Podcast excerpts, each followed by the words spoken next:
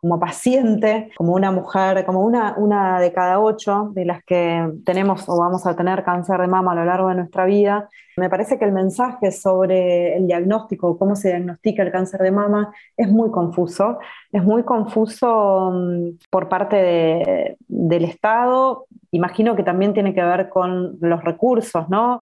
Soy Lala Pasquinelli, abogada, artista, poeta, activista feminista, trabajo en Mujeres que no fueron tapa, que es un proyecto que mm, trata de cuestionar los mandatos y los estereotipos que construyen la identidad de las mujeres. En los medios, en la publicidad y hasta en la comunicación médica, cuando se habla o informa sobre el cáncer de mama, la responsabilidad suele recaer en las mujeres y en su deber de realizarse el autochequeo y acudir a los controles anuales. Pero ¿qué pasa con aquellas mujeres que enfrentan innumerables barreras que las separan de un diagnóstico temprano y de los tratamientos efectivos? Esto es Detectemos lo demás, el podcast de Fundación Directorio Legislativo sobre cómo pensar el cáncer de mama con perspectiva de género. Soy Noel Alonso Murray, directora ejecutiva de la Fundación Directorio Legislativo y junto a especialistas, referentes y pacientes, los invito a detectar qué hace que muchas mujeres no puedan acceder a un diagnóstico temprano y a un tratamiento de calidad. Y a entender qué podemos hacer desde el Estado, la sociedad civil y los movimientos de mujeres para que sean más las personas que acceden a este derecho. Fundaciones, ONGs, comunidades en redes sociales. A lo largo de este podcast escuchamos a muchas mujeres que no solo atravesaron el cáncer de mama, sino que trabajan para que muchas otras no tengan que pasar por lo mismo que ellas. Y no estoy hablando de la enfermedad, hablo de todo lo demás, de la falta de políticas efectivas, de la burocracia, de los estereotipos de belleza, de los sesgos de género que aparecen en cada instancia del tratamiento y del miedo que implica enfrentar el diagnóstico de cáncer. ¿Por qué son las propias pacientes las que se tienen que ayudar entre sí para atravesar la enfermedad? ¿Qué está haciendo el Estado? ¿Qué aprendimos hasta ahora? ¿Qué cosas no están funcionando y qué soluciones se podrían implementar? No somos médicas, pero estamos asesoradas por médicos, acompañamos en los tratamientos médicos tratando de buscar la adherencia de las pacientes a, los tratamientos. No somos, digamos, abogados, pero estamos asesorados por abogados, acompañando también en todo lo que tiene que ver con el acceso a los tratamientos en la medicación. María Paula Castillo es presidenta de MACMA, Movimiento de Ayuda al Cáncer de Mama formado por mujeres que atravesaron la enfermedad y no solo contenemos, informamos y acompañamos a quienes están transitando un cáncer de mama por, mm, digamos, haber pasado por lo mismo, por hacer empatía, por poder acompañar desde el lugar de pacientes, tratando de dar información eh, sobre todo lo que los médicos a veces no tienen tiempo, digamos, y oportunidad de dar, poder eh, evacuar todas las dudas, las preguntas, acompañar desde el lugar que a veces la familia tampoco puede acompañar o uno no puede abrirse, digamos, a, decir cómo, cómo lo va viviendo, ¿no? Como paciente. MACMA fue una de las organizaciones que en 2020, junto a Directorio Legislativo y Donde Quiero Estar, impulsó la campaña Detectemos lo demás primero surgió de una encuesta realmente que era lo que estaba pasando con los pacientes oncológicos. En nuestro caso fue más que nada sobre cáncer de mama, pero creo que se puede ampliar a otros, digamos, a otros diagnósticos de cáncer, ¿no? Y que tiene que ver justamente con esta eh, dificultad que hay de acceso al tratamiento, diagnóstico y tratamiento por el tema de la cercanía o no a los centros de diagnóstico y tratamiento, o sea, por el lugar geográfico ¿no? donde se encuentra la persona, por la excesiva burocracia en el acceso también al estudio y al tratamiento, tener que estar llevando papeles de un lado al otro, el miedo que uno, digamos, enfrenta al hacerse un estudio eh, de diagnóstico, por ejemplo, al de acceder a una mamografía, los estereotipos de belleza, ¿no? que a veces eh, no son, digamos, los que los, mejores, ¿no? los que se, proponen desde la sociedad. Eh, y también eh, algo que se ve en, las mujeres que pasamos por un cáncer de mama, te podría decir que es como un, denominador común, es que eh, tenemos tiempo para todo lo demás y no para encargarnos de, de nosotras en este sentido. ¿no? ni médicas, ni abogadas, ni funcionarias públicas. Hablamos de mujeres que ayudan a otras a atravesar el laberinto burocrático y anímico que se encara después de confirmar el diagnóstico y que al mismo tiempo se tienen que ocupar de sus propios tratamientos y chequeos. Entonces, ¿qué está haciendo el Estado si se necesita toda esta contención? Paula nos explica cuáles son las políticas vigentes. Hay varios eh, programas y planes ¿no? que tienen que ver con, con el control del cáncer de mama? Bueno, primero el programa médico obligatorio eh, que incluye todas las prestaciones, ya sean estudios, medicación, tratamiento eh, de manera gratuita, biopsias, cirugías, eh, tratamientos de todo tipo de cáncer, no solo cáncer de mama, sino todo tipo de cáncer. Después está el Programa Nacional de Control de Cáncer de Mama, en donde, bueno, se, se, trata de acompañar en la navegación del sistema público, ¿no? A través de la comunicación, sensibilización de quienes están transitando un cáncer de mama. Después está el Plan Nacional de Control del Cáncer, que se enfoca más que nada en el diagnóstico por tamizaje de cáncer de mama. Y bueno, y el objetivo de este plan es aumentar hasta el año que viene, hasta el 2022, la cantidad de tamizajes, lo cual, bueno, implicaría obviamente un mayor porcentaje de personas que puedan acceder al diagnóstico temprano, ¿no? Eso es sumamente importante.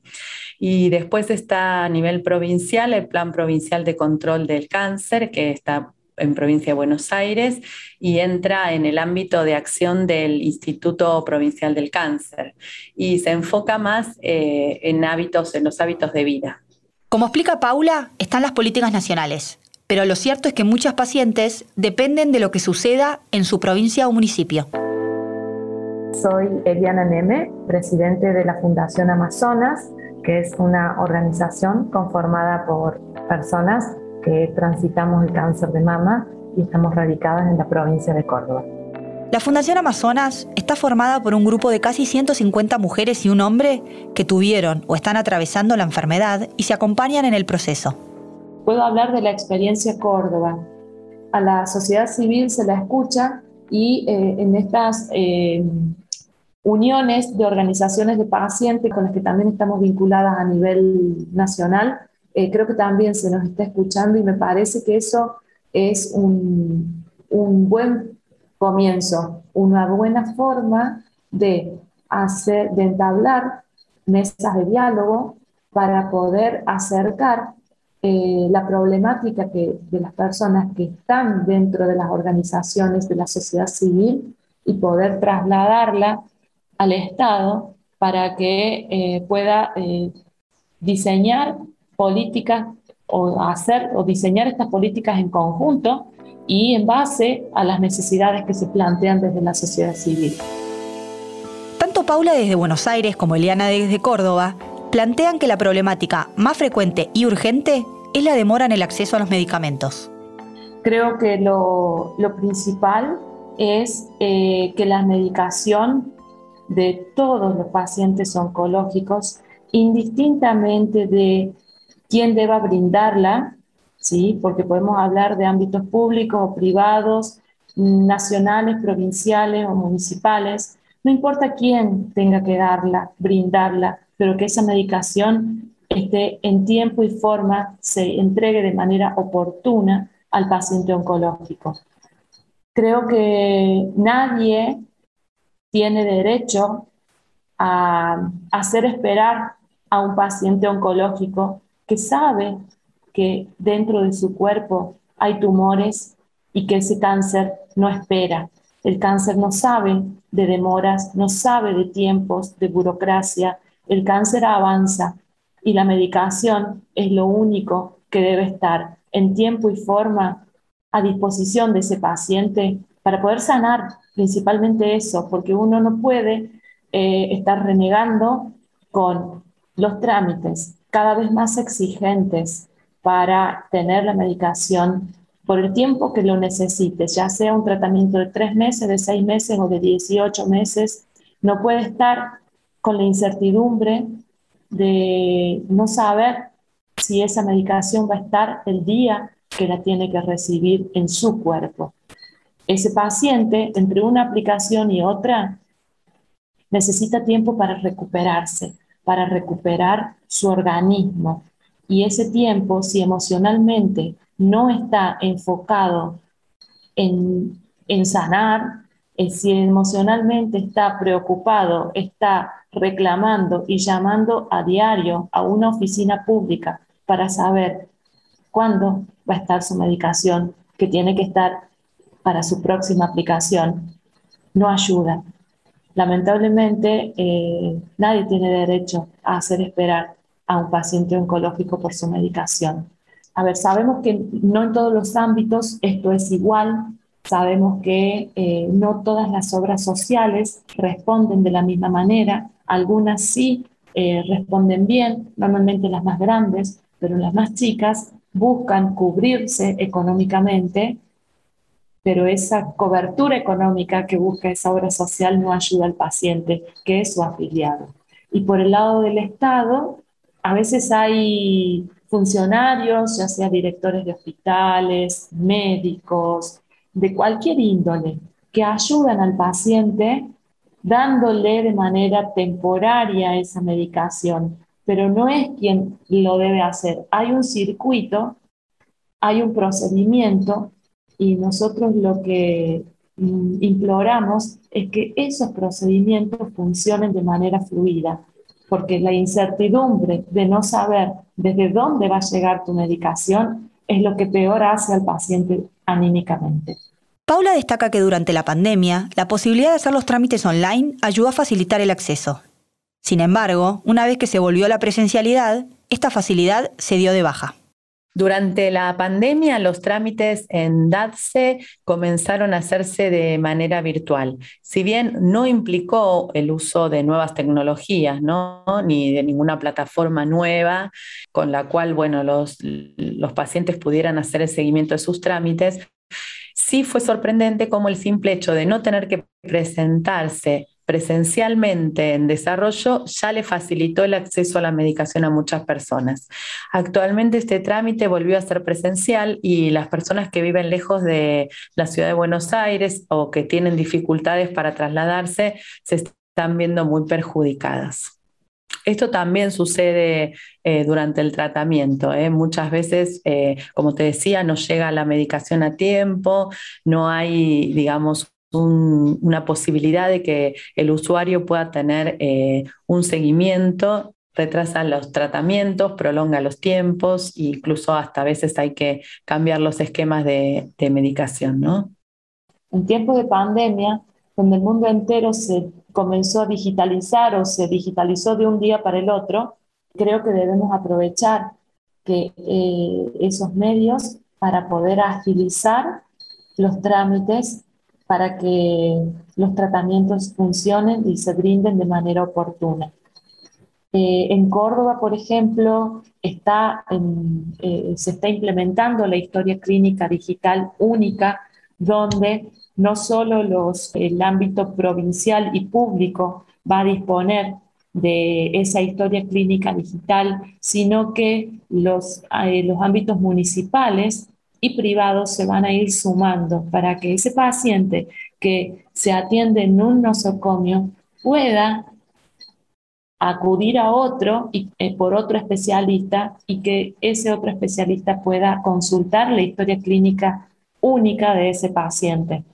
De esa manera se pueden agilizar los turnos, que es otro de los temas que muchas veces se tienen muchas trabas, hay demoras para la asignación de turnos. Bueno, creo que Digitalizar podría ser el camino correcto si desde atrás del escritorio quien va a resolver esas situaciones va a estar también resolviéndolas en tiempo y forma.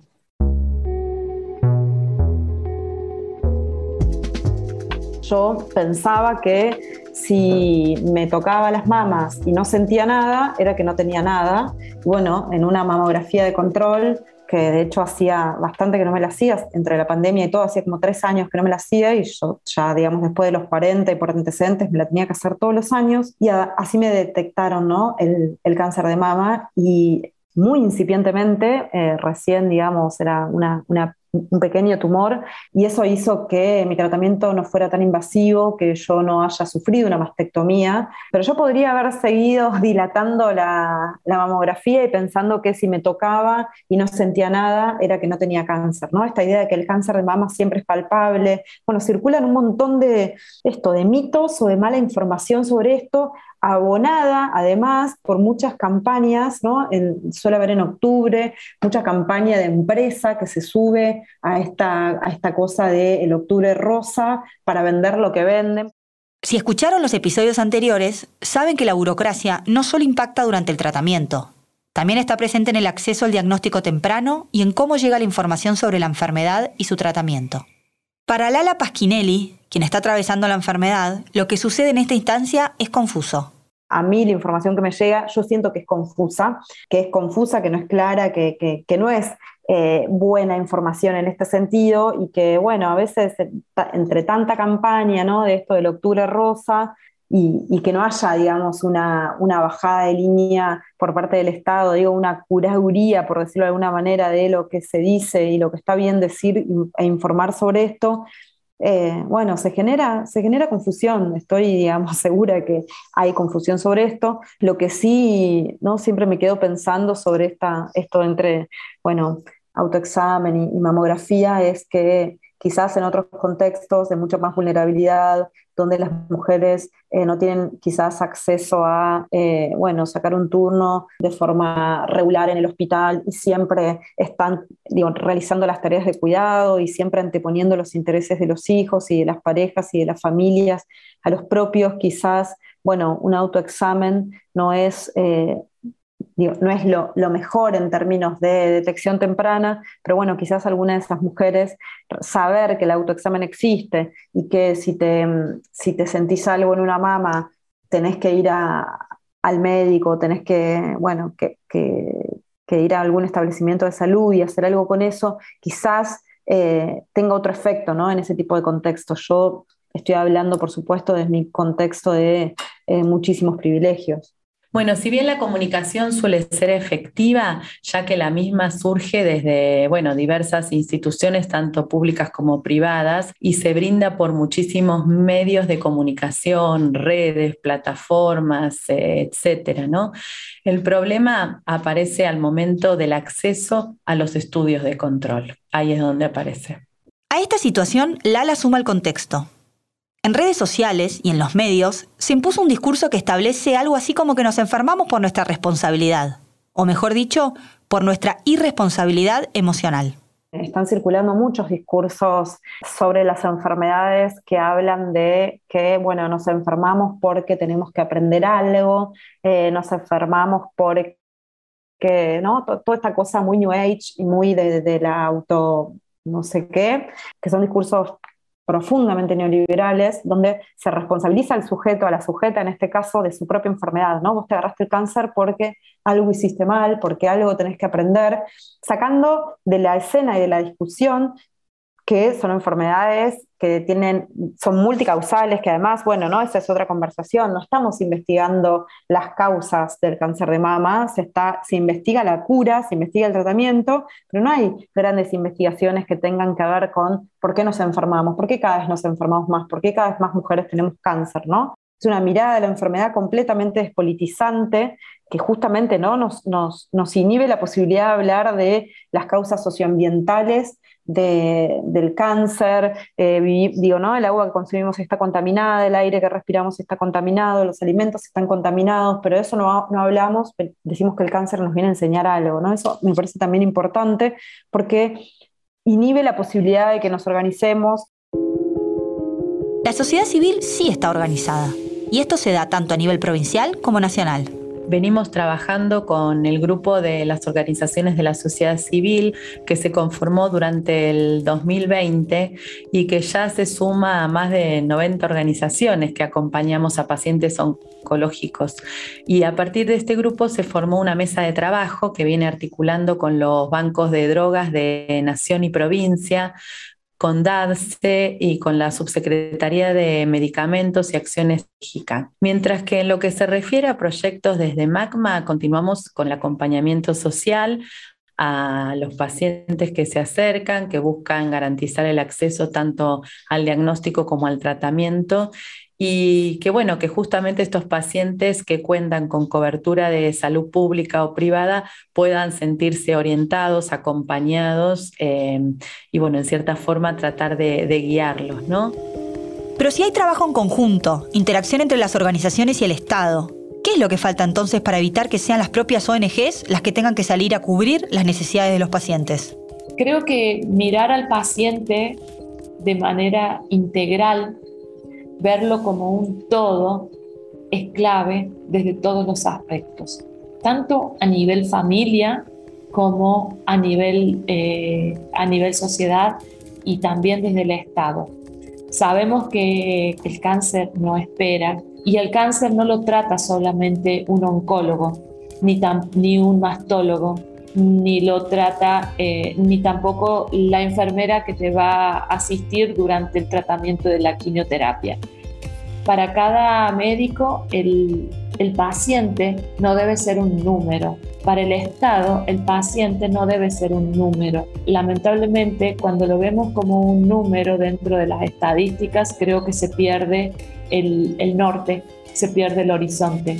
Se debe aprender a mirar de manera integral a ese paciente, que es una persona que siente, que es una persona que necesita contención, eh, desde el telefonista que te va a atender para darte un turno, desde la recepcionista, el médico, los mastólogos, ginecólogos, falta mucho, hay un gran camino recorrido, pero falta mucho todavía donde los servicios deben estar más cerca del paciente. Por ejemplo, eh, en Córdoba se han incorporado más mamógrafos móviles a, que van a recorrer toda la provincia. Por ejemplo, nos planteaban una situación de otra provincia y muchas otras que están muy, muy olvidadas, ciertas zonas. Los que están lejos de las grandes ciudades pierden y no debería ser así. El interior también existe y el interior del interior también debe ser visto. Entonces me parece que debemos ir todos hacia un mismo lado, escuchando de manera activa y brindando soluciones para que ese paciente sea atendido y contenido en todos sus niveles. Si hay algo que queda claro en todo este camino, bueno, es que el acompañamiento a los pacientes oncológicos es absolutamente necesario para mm, fortalecerlos, ¿no? Para poder empoderarse, como decimos. Y debe fortalecerse también tanto desde las instituciones privadas que ya lo brindan, como desde el Estado. Desde el momento de diagnóstico, el panorama es absolutamente complejo, no solo en lo que se refiere al adecuado acceso a la salud, sino también en lo que representa psicológicamente ese diagnóstico. Creemos que no todas las personas obviamente están listas para afrontar la enfermedad al momento del diagnóstico, casi nadie te diría, por lo que se hace necesario acompañarlos, brindarles herramientas, fomentar su autonomía, su fortaleza durante todo el proceso, hacer empatía, ¿no? Tender eh, redes, decimos nosotras, eh, por eso nos dedicamos mucho a todo lo que es la contención lo que más me ayudó a atravesar eh, la enfermedad y, me está ayudando a atravesar el tratamiento es la red de mujeres que atravesaron y que están atravesando y que, em, que se organizaron, que se organizan en fundaciones, en, en, ONGs o que no se organizan, pero que se acercan y te dan una mano y te cuentan y te dicen eh, lo que tenés que hacer, lo que tenés que preguntar, eh, lo que les pasó, ¿no? La corporación médica en general Em, hay un, bueno, esto es, común ¿no? a, todo, pero bueno, hay una infantilización del, paciente, de la paciente, eh, esta mirada muy, muy que nos deja en un lugar de como que el saber está del otro lado y, bueno, y uno tiene que acatar lo que, lo que el médico dice, entonces, bueno, poder, hablar con otras compañeras que atravesaron, que eh, hicieron diferentes consultas, que investigaron, que bueno, todo esto que surge cuando, cuando, cuando podemos hablar, ¿no? que me parece que es el punto de partida, cuando vos puedes decir que tenés cáncer, que estás enferma y podés acercarte a otras y, aprender de otras y, y colectivizar la información.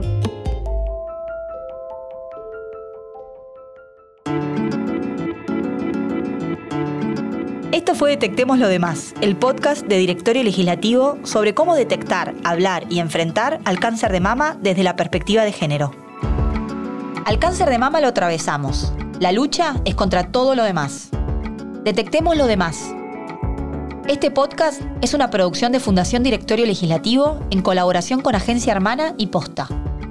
En el equipo de producción de Directorio Legislativo, Consuelo Aranciaga, Daniela Gilardoni, Juan Francisco Kral y María José Martín. La producción por posta es de Guido Scolo. El guion es de Lucila Lopardo y la edición de Leo Fernández. En la producción ejecutiva estuvieron Luciano Banchero y Diego del Agostino.